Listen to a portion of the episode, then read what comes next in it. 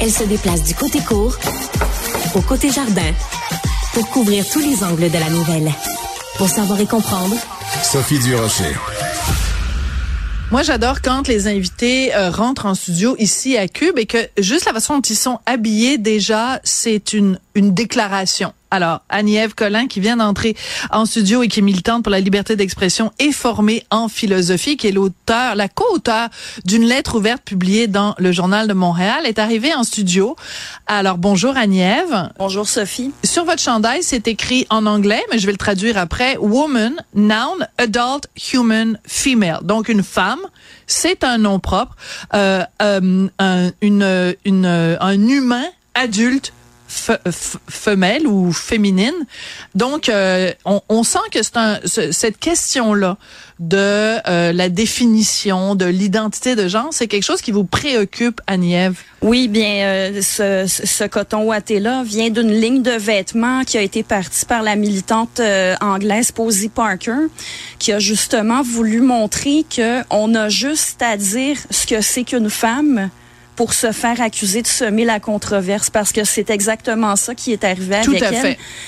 Fait. C'est une définition, c'est la définition, la du, définition dictionnaire. du dictionnaire. Et j'ai commencé l'émission aujourd'hui en parlant de ce médecin qui a été radié pendant trois mois parce qu'il a dit à sa patiente qu'il suivait depuis des années, mais qui est maintenant en transition.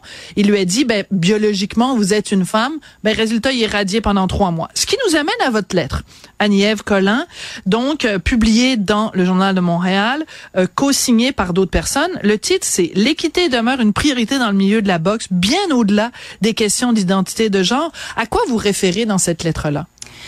Eh bien, euh, vous savez, on nous dit, on martèle que le sexe et l'identité de genre doivent être distingués. Bien, justement, qu'on distingue.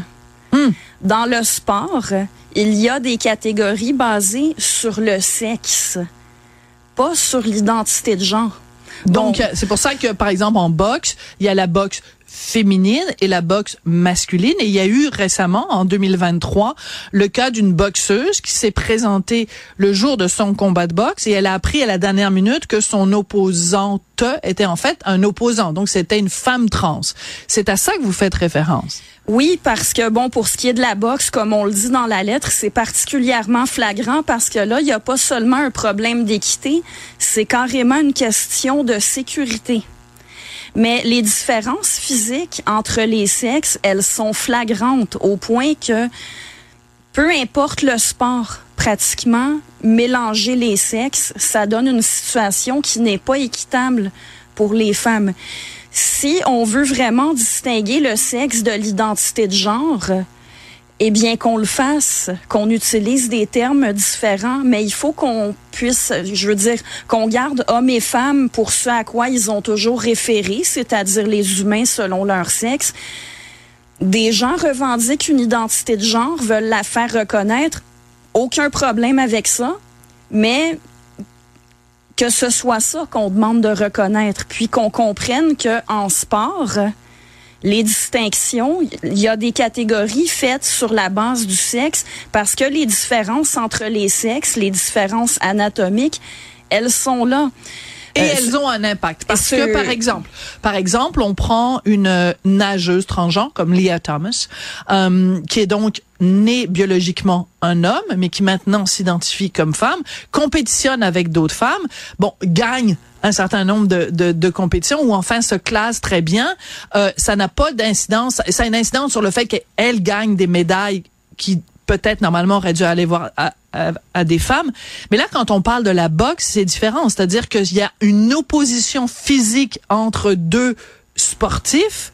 Et là, la différence sexuelle a un impact. C'est-à-dire Ben, si vous faites taper sur la gueule par dangereux. un homme, c'est pas la même chose que se faire taper sur la gueule par une femme. Voilà, c'est que c'est pas seulement en natation, c'est simplement inéquitable, ce qui est déjà un problème notable en soi. D'ailleurs, euh, si je suis correctement informée, Lia Thomas s'est fait retirer sa médaille qu'on a rendue à Riley Gaines, une courageuse militante que j'en profite euh, pour euh, Qui souligner. s'est fait, tra- qui s'est fait traiter de Elle s'est transphobe. pas seulement fait traiter de transphobe, elle, elle a été séquestrée dans un local d'université, prise d'assaut par euh, une foule en colère. Euh, bon, vous savez que j'ai vécu oui, une, la même chose une version, une version miniature de ça à McGill, mais elle, c'était... Euh, Lors de la visite de M. Wintermute, on en avait parlé d'ailleurs abondamment à Cube Radio. Alors, j'aimerais ajouter l'identité de genre. Ceux qui, qui mettent de l'avant ce critère-là disent eux-mêmes que c'est un ressenti qu'est-ce qu'un ressenti peut avoir comme pertinence quand il s'agit de savoir dans quelle catégorie sportive on doit performer? La question est lancée. La question est lancée à Nièvre et euh, c'est important de mentionner ni vous ni moi. On est en train en ce moment de nier euh, la la sincérité de la démarche. C'est-à-dire qu'il y a réellement des gens qui ont de la dysphorie de genre et qui donc choisissent de transitionner d'un genre à un autre euh, et euh, leur expérience est tout à fait valide. La question que vous posez euh, et qui est brillamment exposée dans ce texte publié dans le journal de Montréal, c'est la question de est-ce que à partir de ce ressenti-là, ça donne le droit de compétitionner dans des catégories qui elles sont établies non pas en fonction du genre mais en fonction du sexe? Voilà. Et euh, bon, oui, on est dans un état de droit. Les droits des uns et des autres doivent être équilibrés. À partir du moment, bon, on a la liberté d'agir comme on veut, mais dans les limites imposées par les droits des autres. Ici, c'est particulièrement flagrant parce que c'est carrément le droit à la sécurité des femmes dans le sport.